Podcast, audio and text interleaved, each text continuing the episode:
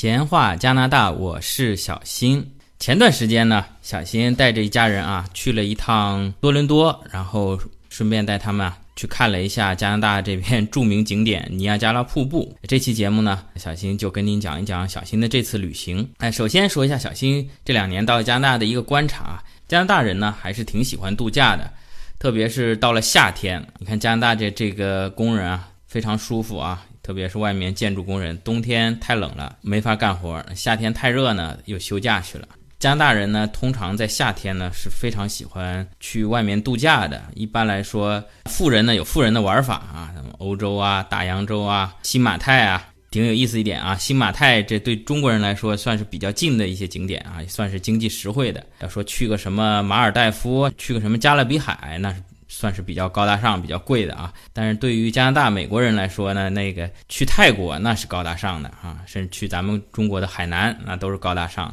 去这加勒比海呢，相对来讲，古巴、多米尼加、巴哈马这些地方相对来说啊，就比较的平常。再穷一点的呢，像小新这样的呢，可能是就加拿大国内游一游。另外，咱这个美国签证不是也过期了嘛，美国也去不了，只能是加拿大境内游。回中国那机票就更贵了啊，因为夏天是加拿大的旅游旺季啊，同时也是大中小学放假的时候，所以这个机票啊，无论是来还是回去啊，都会比平时贵很多。所以小新就选择比较经济一点的啊，自驾国内游。其实不是说有钱没钱啊，这个是一个心态，一个生活方式啊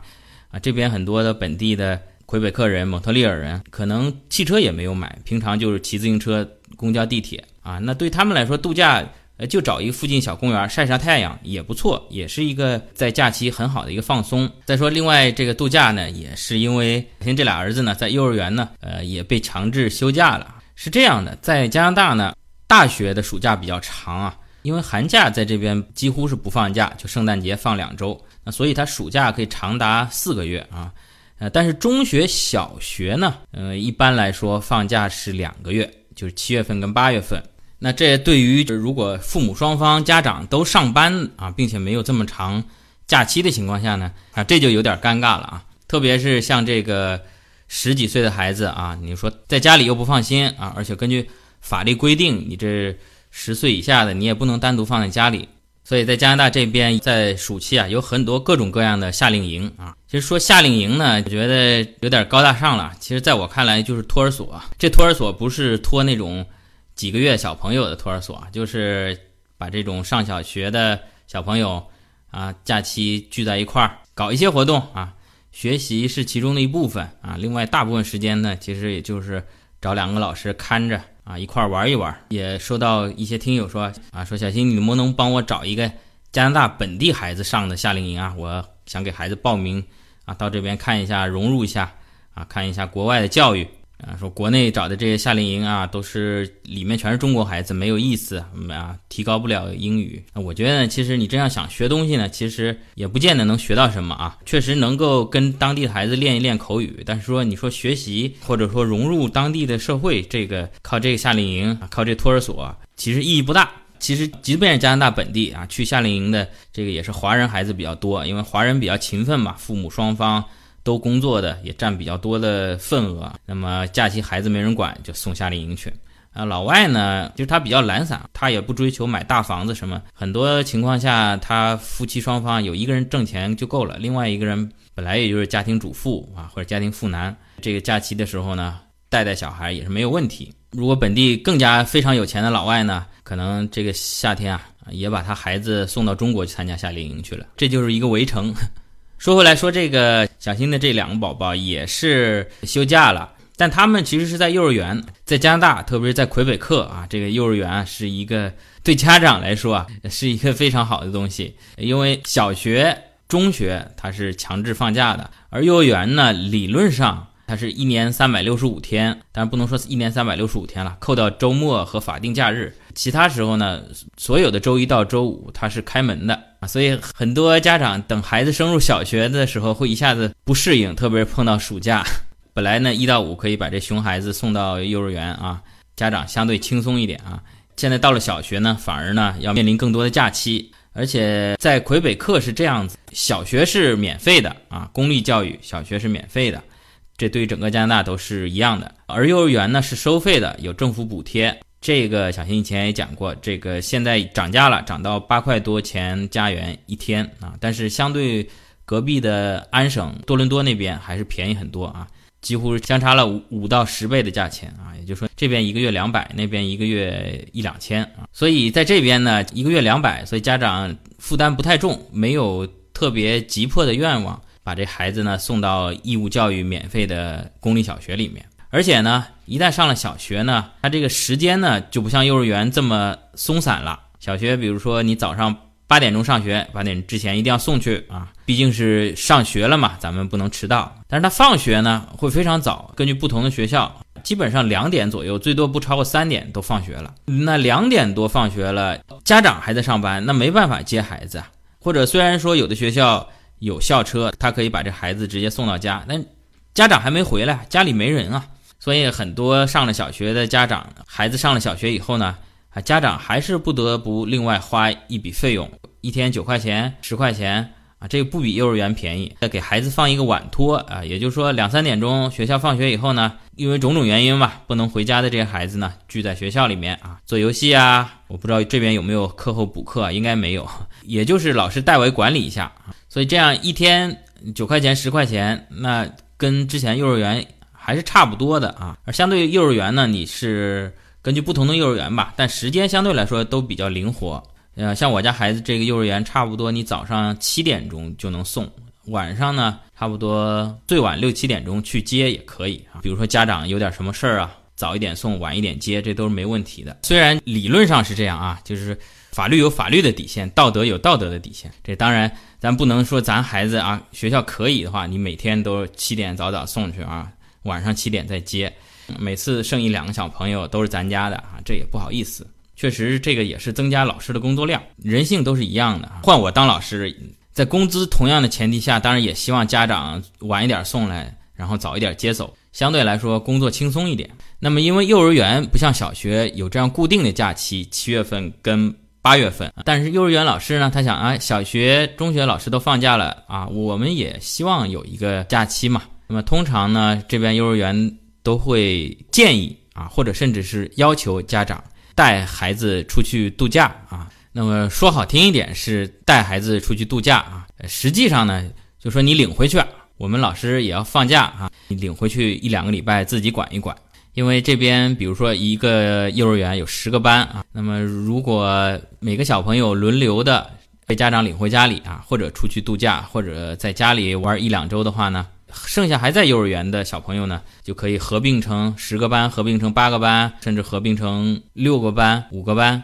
其中一部分老师呢，就可以轮休，也去休息一下，都是人之常情啊。换位思考一下，也都能理解。记得小新大儿子原先那个幼儿园呢，就在暑假的时候会提前一两个月让家长安排。哎，你家的这个宝宝几号到几号会出去度假啊？小新一看呢，就心领神会了嘛，啊。知道老师也要休息啊，填了一星期的假期啊，咱们自己领回去啊。有些家长呢，可能 确实实在是没有时间，或者没有忖度到老师的这个意思，get 到老师这个点啊，就迟迟的没有给孩子安排假期啊。啊，这个时候呢，老师啊、校长啊就会跟这个家长谈话啊，约谈说这个孩子呢，在学校在幼儿园这个学习很重要，但是呢，让孩子呢啊放个假放松。对他的成长呢也是很重要的。啊，说是说的没错了啊，但其实我想对幼儿园的孩子来讲，他不是中学、大学学的很累啊，放松一下。本身他每天也就是去玩嘛。当然，家长你有能力啊，有钱、有经济实力、有闲、有时间，带他出去开阔眼界，这个当然是最好。跑题儿跑的有点远啊。说回来，那么今年呢，因为这个暑假呢，小新两个宝宝都在同一家幼儿园啊，被。或者说强制半强制的吧，咱们自觉一点啊，暑假领回去一周。因为之前几年呢，小新家要么大宝太小，要么二宝太小，安排出去旅游呢也这个诸多不便啊。因为毕竟这个小小孩啊，要吃奶啊、大小便啊，这也都非常不方便。他吃的东西呢跟大人也不一样。那现在呢，基本上这两个宝宝吃的东西呢，跟我们家来说吧。基本上是我们吃什么他吃什么，除了这个抽烟喝酒烫头没有，其他的吃的饭呢也就跟我们吃的差不多啊。另外再根据医生的建议啊，补充一些牛奶啊、维生素之类的。而且正好呢，小新现在学法语，小新的这个法语学校呢，他在七月底跟八月初也是放两周的假，因为我们学校实在是太热。这个加拿大有很多学校是没有空调的，像我们学校呢就是其中之一啊。在学校上课，整个这感觉就跟在蒸包子似的。那因为大人也放假，小朋友也放假，咱们也假装学一下加拿大人啊，不能辜负这个假期，所以。这个咱们远的地方去不了，就去一下近的吧。咱们老的听友之前听小新讲过一期啊，尼亚加拉那个时候呢是小新自己过去啊，自己一个人嘛，相对来说比较方便一点啊。小新当时是坐的大巴到了多伦多，在这个多伦多大巴汽车站忍了半宿，再搭早班的长途车到了尼亚加拉瀑布。所以说小新之前是去过多伦多啊，但是呢。基本上连大巴车站都没出过啊！到了尼亚加拉瀑布这边呢，基本上这一整天靠自己两条腿暴走，这就是自己一个人旅行啊。有时候也有好处啊，这个不用考虑同伴的速度啊、喜好啊，哎，自己觉得哪儿好啊，就朝哪边走到哪边去看。那这次呢，因为是带两个宝宝一起嘛，所以呃以休闲为主啊啊。另外，小新也有当时在国内的朋友，现在。也移民啊，住在多伦多，非常好的朋友啊，也给小新创造了这么一个条件。简单说一下行程啊，小新呢是七月二十九日中午出发啊，往多伦多方向开。那么一路上带着小朋友，这个时间呢就比较慢了啊。我听有的朋友说，他可以在四个小时左右从蒙特利尔开到多伦多啊，我的时间差不多要比他翻了一倍啊，因为。你带两个宝宝嘛，一会儿这个小朋友说：“哎，我要上厕所了，哎，我要饿了，我要吃东西啊，啊，我不就不得不停车啊，找地方解决这些问题啊。另外，小新也不想开得太快啊，在蒙特利尔跟多伦多之间的高速呢，基本上限速是在一百公里啊，理论上开个一百一左右呢是没有问题的啊，但还是有很多司机开到一百二、一百三啊。啊，小新相对来说开的比较慢，速度控制在一百一以下。差不多用了七个多小时，然后在朋友这边过了一晚啊。第二天早上呢，也不着急啊，吃好早饭啊，稍微休息一下，十点钟左右出发啊，前往尼亚加拉瀑布啊。那从多伦多呢到尼亚加拉瀑布呢，这个直线距离啊其实很短，直线距离啊，您在地图上量大概只有七十公里左右啊。但实际上呢，因为咱们开的是车，不是直升飞机啊，需要绕路啊，中间这是有一个大湖阻隔，所以呢，行车距离大概在一百二十公里以上啊，就是要翻一倍。小心早上从多伦多开出来呢，多伦多不愧是加拿大第一大城市啊，开出来，特别是到尼亚加拉瀑布这一段啊，还是有点堵车啊，因为。尼亚加拉瀑布，咱们朋友知道，这个是美国跟加拿大共有的啊，也就是说，意味着加拿大这个瀑布另外一边就是美国啊，所以，因为美加之间的贸易啊，虽然被这个特朗普啊一会儿加关税，一会儿这那个的受一些影响，但是加拿大经济最重要的这个贸易伙伴还是美国嘛，所以美加之间的这个货运还是非常频繁，所以大车也比较多，嗯，而且作为多伦多来说呢。大多伦多地区吧，啊，包括多伦多什么汉密尔顿什么这一圈儿，沿着多伦多这大湖这边一圈呢，全都是加拿大最最重要的工业啊、经济啊核心地带啊，所以车辆也都比较多啊。一百二十公里啊，小新这天早上开了大概两个小时啊，到了尼亚加拉瀑布。上次小新去尼亚加拉呢是没有在加拿大这边过夜的啊，当时呃咱那美签还没过期啊，是过了彩虹桥到美国那边呢。也叫尼亚加拉小镇啊，找了一个民宿。呃，那这次呢，带全家出游啊，特别这个小朋友太小了啊，所以他们行动速度啊和耐久力啊肯定是不行，所以我们订了一个离瀑布相对来说比较近一点的酒店。这酒店叫做 Oak Hotel，就是橡树酒店啊。啊，这里边小新没有收他广告费，比较客观的评价一下吧。这个酒店呢，位置是相当的不错。跟尼亚加拉小镇上面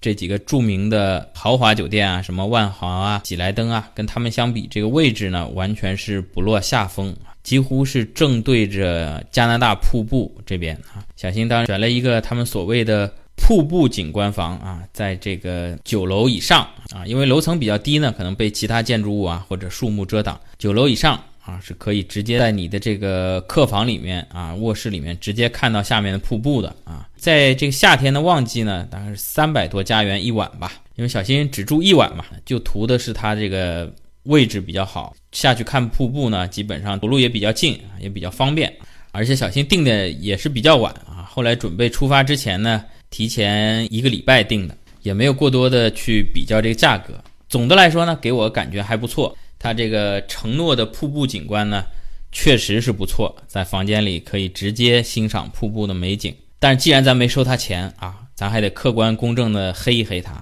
酒店的设施呢，相对来说比较老旧。看得出来，这个已经好久是好久之前装修的，并且没有怎么翻新过。从卫生洁具啊、房内的家具啊、家电啊，都不是很新，也不是什么很大牌的啊，配得上这个建筑的马桶啊什么这一类的都没有。呃，楼层高的有景观，楼层低的呢，可能相对景观差一点，便宜一点啊。但好在还算是比较整洁、比较干净、朴实无华啊，且枯燥。而且我住了这一天，我才发现，其实它的这个位置真的是可以说是整个尼亚加拉这边酒店最好的之一了。它下面如果是出了酒店啊，它可以坐一段小火车，就直接可以到达瀑布的最核心区。小新一开始去的时候呢，还开错了，直接去了他旁边的一家酒店啊，当时也没仔细看名字，那个是一家希尔顿旗下的叫 Embassy Suite，反正你酒店好吧。它什么都跟着贵啊！旁边这家酒店，它停车费呢一天是七十块钱，并且可能还要给小费啊，因为小新一开始开错了嘛。那家酒店呢，是你把车停在那儿啊，行李卸好以后呢，它这儿专门有一个趴车的小弟啊，把你车开走啊。我也不知道他开到什么地方啊。等到你结账退房的时候呢，呃，你要坐这个酒店的沙头大巴啊，这个穿梭巴士，把你的行李都搬到这穿梭巴士上以后呢。坐到这个停车场，然后再把你车开走啊，七十块钱一晚啊，这么贵，还不是就停在酒店下面，还不知道停在什么地方。那小新住的这个酒店呢，也不便宜啊，但比那个是便宜多了，三十五一晚，而且车呢就停在酒店的正下方啊，停车场里面啊，便宜贵不说吧啊，至少还是挺方便的。有时候有些什么东西啊忘在车上了，充电器啊、充电宝啊、什么证件啊。啊，直接下楼就可以到车上去拿。等到结账退房的时候呢，也可以直接把行李往车上搬啊。所以对这家酒店，小新个人还是推荐的啊。如果您对这个居住的环境不是说有那么高的品位啊，啊，一定是要窗明几净啊，日本的马桶，德国的花洒，吃着五星级酒店的早餐啊。如果您对这些不是特别在意，而对这个地理位置或者说窗外的景观，比较在意的话啊啊，这是一个不错的选择。入住好酒店以后呢，小新呢就开始带着全家进行咱们这个尼亚加拉瀑布一日游。呃，那小新呢并不太精通于旅游啊，平时出去玩呢也不太做功课啊。最好咱们有这个旅游达人啊带我一块儿出去。呃，这次呢带家人来游尼亚加拉啊，选择了一个最简单的方式。我们这不是入住了酒店嘛？我看前台他就。就有这个广告，呃，关于尼亚加拉的一些旅游项目啊，有一个经典项目的联票啊，因为之前小新在二零一五年来的时候也看到有这方面的广告啊，当时是小新只参加了一个瀑布下面的游船啊，呃，这次呢看到有一个联票啊，号称是打七折还是八折，这四个项目全部加起来，然后呢，它的票价呢。比你分别买呢要便宜个百分之二十五左右啊！听人劝，吃饱饭嘛。既然人家组织者都说这个四个项目是经典项目啊，咱就买这四个项目算了啊，也不去过多的做功课了。它的售价呢是六十五加元，然后再加消费税啊，在安省好像是百分之十三还是多少啊？反正六十五。还有一点比较好的呢，就是。五岁以下的小朋友是免费的，应该说六岁以下的小朋友免费啊。六岁以上的呢，好像是四十多块吧啊。这个联票啊，它都包括什么内容呢？啊，一个是我觉得咱们到了尼亚加拉一定要去的，就是乘这个游船啊。您到了瀑布下面啊，坐着一个这个敞篷的游船啊，沿着这个河逆流而上啊，一直开到瀑布的下面。还有一个呢是这边叫 Behind Fall 吧，在加拿大这一侧的瀑布这边呢，好像原来是曾经有一个水电站，所以在这个瀑布山的后面呢，其实是挖了好多洞的，也有点像咱们《西游记》里面这个水帘洞的这个概念。咱们可以通过电梯呢下到这个瀑布的下面啊，然后呢。通过一系列的隧道吧，一直走到这个瀑布的后面啊，这就从瀑布后面走呢啊，就是一个小洞，走出去一看，这个你已经走到了瀑布水的另外一面啊啊，可以近距离的感受这个瀑布的震撼。但是它这个跟小新上次在美国那边玩还不太一样，美国那边呢它是有栈道啊，就下到瀑布的下面啊，可以在瀑布的两边观看啊，在侧面观看。呃，那加拿大这边呢，相对我觉得没有美国那么好玩啊。那个栈道很长很多啊，就是在瀑布后面挖的一些洞。呃，第三个项目呢，就是这个它这儿有一个四 D 电影啊。呃，其实谈不上四 D，它是一个环幕的电影啊，再加上一些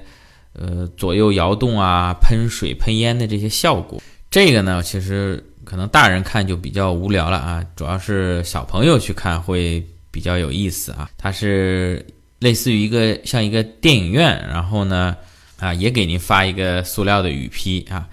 它先是一个普通的电影，在一个放映厅里面啊，普通电影一个动画片啊，里面通过一些可爱的动物形象啊，简单的讲一下尼亚加拉瀑布的历史啊，因为呃这个不是人类的历史啊，就是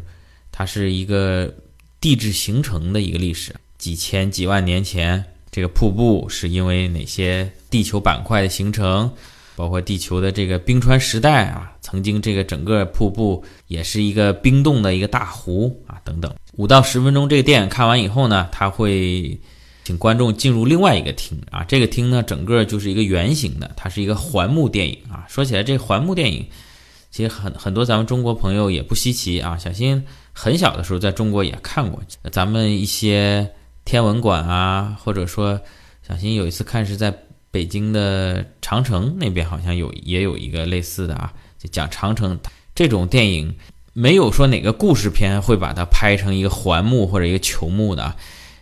这很难拍啊。通常像这种电影院一般放映的就固定的那几个片子啊，都是科普类的。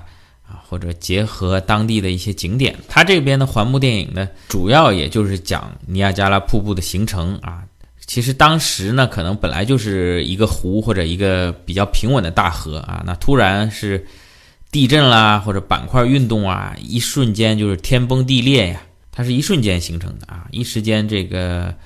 由于板块的挤压，整个就是天崩地裂啊，一边升高一边降低，就形成了这个瀑布啊。那结合这个环幕电影呢，您所在的观影的这个区域呢，就会产生震动啊和轻微的摇晃啊。然后离银幕近的地方呢，可能就会模拟这种下雨的效果，会喷一些水，喷一些烟。所以他在进电影院之前也每人发了雨披啊，但小心实测下来呢，这个喷水量并不是很大。其实你不是站在最边上呢，你可能几乎身上就都没有水啊。总共呢这个电影时长大概十五到二十分钟啊。那大人看看呢，也其实也就那样啊。那小朋友呢可能会比较喜欢。那再有最后一个项目呢，就是它叫做 White Water Walk 白水行。这个项目呢，离瀑布区稍微远一点啊，大概坐公交车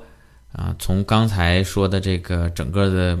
尼亚加拉旅游中心坐公交车十五到二十分钟吧，到了这个水的下游，它这儿有一段呢非常急的水流。其实尼亚加拉瀑布呢，它是联系着呃美国五大湖啊，也可以说美国加拿大五大湖吧，因为这个湖都是在两国交界的地方啊。从这个艾里湖流到安大略湖，这中间呢有一段河道，然后在这河道上呢又有一边高一边低，产生了这么一个瀑布啊。但是瀑布之后呢，它还是一段相对比较窄、落差比较大的一段河流，所以这个呃河水啊。在向前涌的过程当中啊，一是它的流速比较快啊，二呢，因为流速快呢，也从两岸带下来一些比较大的石头，所以它这个河底呢也并不平坦，形成了一个什么现象呢？整个这个水啊，在向下流的时候啊，就有点像啊，当然可能比不了咱们的钱塘江大潮，但是不断的会撞击出很大的浪花啊。从声音上来说，隆隆的声音非常响啊。小新第一次来尼亚加拉的时候，因为这个长途汽车站就是在这个下游啊，小新当时就听见这个隆隆的水声，还以为是瀑布的声音呢，很响。但其实呢，这个是瀑布下游又一段啊水的声音。一个是水本身激起浪花，另外呢，两岸呢相对来说是有点像三峡的那种效果吧，当然没有三峡那么壮观，也有一些回声，所以显得这个水声非常大。另外，为什么叫白水呢？就是说，因为这个水流速比较快，同时呢，撞击出很多的浪花啊，形成这个水的泡泡。远远的看上去，整个这一条水带，整个这一条。浪带啊，全都是白颜色的啊，在我儿子嘴里面就就变成是水都是泡泡啊。平时他也喜欢玩肥皂泡啊，他说这个水都是泡泡水啊。另外做一点小科普，就是说这个当这个尼亚加拉瀑布下游有有一些部分当水流不急的时候呢，整个它的水的颜色呢是呈现出这种绿色啊。这边也讲了为什么，就是因为它这个水流非常的急啊，对周边岩石的冲刷啊，里面有些矿物质嘛。我记得中学化学可能也好像也学过，就是好像我觉得里面可能有一些含铜的元素啊，所以它会产生一些绿色。呃，另外呢，它这个联票呢还送你两天啊，四十八小时的在尼亚加拉瀑布加拿大这边这个小镇呢公交车的两日票啊，不限次数。在尼亚加拉旅游区啊，其实真正尼亚加拉小镇可能另外还要再稍微远一点。在景区这边呢，好像是有三条公交线啊，有红线、绿线跟蓝线。小新也看了一下，它这个如果是买一日票，二十四小时的话呢，是九块钱加元。所以说这个联票里面包含了一个两日票啊。当然，小新这就比较浪费了，总共自己就是安排了一日游啊，所以等于是浪费了一天啊。我整体上对尼亚加拉瀑布这边这个景点的管理呢，我还是。呃，非常满意的。作为一个游客来说啊，特别带着孩子，我们买的这个联票呢，首先到这个景点的服务中心啊，我们去可以把它兑换成一个吊牌啊，一个胸牌吧啊，就像这个记者啊，咱真的记者去采访嘛，就胸前挂一个啊，什么奥运会采访记者证啊什么的啊，就挂一个胸牌，这上面有条形码啊，而且呢，呃，小新家两个宝宝呢。虽然在六岁以下是免费的啊，但是他们也每人得到了一个这个吊牌，上面写的是 under six 啊，六岁以下啊，也同样都有带有条形码啊。这个等于是你买了这个联票以后呢，啊，就给你一个类似于身份证一样的东西啊。这个吊牌有什么用呢？首先，贾欣刚才说了，这个在景点跟景点之间呢，可能会有一些距离，呃，你可以选择乘坐公交车。乘坐公交车呢，就要凭票上车，呃，上车的时候呢，就需要扫这个条形码啊。小新说了，小新这个票是两天的，四十八小时的，而不是说你拿了这个牌儿，回头小心把这卖掉啊，把这牌卖掉就一直可以当这月票用啊，这是不行的。从生效之日起，一扫这个条形码，这个唯一的条码就是两日之内有效。另外呢，对于景区的一些项目啊，呃，其实我们在兑换这个吊牌的时候呢，就已经做了一个预约啊，什么概念呢？啊，就比如说小新刚才说的看的这个环幕电影啊，因为这个影院毕竟它的大小是有限的，它能容纳的人数也是有限的啊。那么为了避免游客全都啊过去排队啊，会造成拥挤呢，呃，我们在兑换这个吊牌的时候呢，我们就。直接在他们的电脑系统里做了一个预约啊，比如说我们今天买了这个套票以后啊啊，一般大多数游客都会选择先玩这个最刺激也是最好玩的这个瀑布下面的这个游船。他说你这个兑换好了，那你好，你直接去排队坐这个船啊。另外呢啊，他说我估计你两个小时吧，这个游船就可以啊玩好了，我帮你定啊两个半小时之后啊，behind。Water 啊，behind the water 就是在瀑布后面看这个水帘洞啊，然后呢，再过一个小时之后呢，我帮你约这个环幕电影呃，另外你白水行 （White Water Walk） 呢，今天可能来不及玩了啊。而且里面带着两个小宝宝啊，可能是也比较辛苦，比较吃力。这个呢，我帮你约明天早上啊，你看几点合适啊？我说那就约第二天早上十一点钟吧，早上睡个懒觉。而且呢，它这既有了预约，而且也很灵活啊。就是当比如说前一个项目啊，我玩的时间比较长啊，或者因为种种原因耽误了吧，后一个项目没赶上呢，我还是可以再修改它的时间啊。啊，就拿我们实际来说呢，我们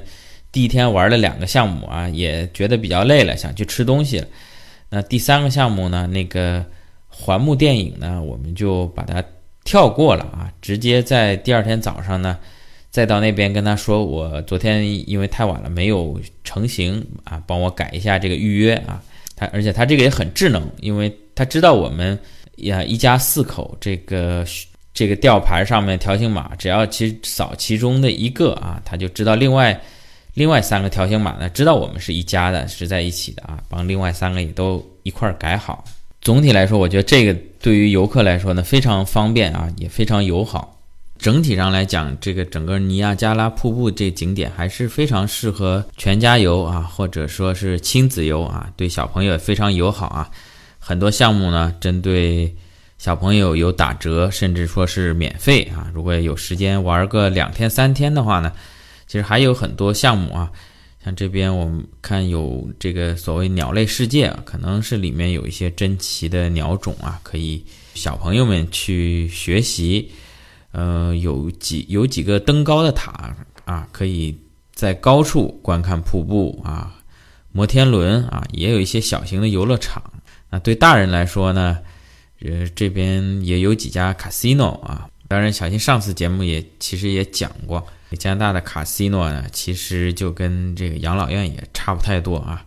基本上里面都是年纪相对比较大的消磨时间，跟咱们国家澳门啊不可同日而语啊。我看网上可能还有一些朋友会选择去附近的酒庄啊，或者说去这边的奥莱购物啊，那么因为小新。这两样都不是太感兴趣，也就没有安排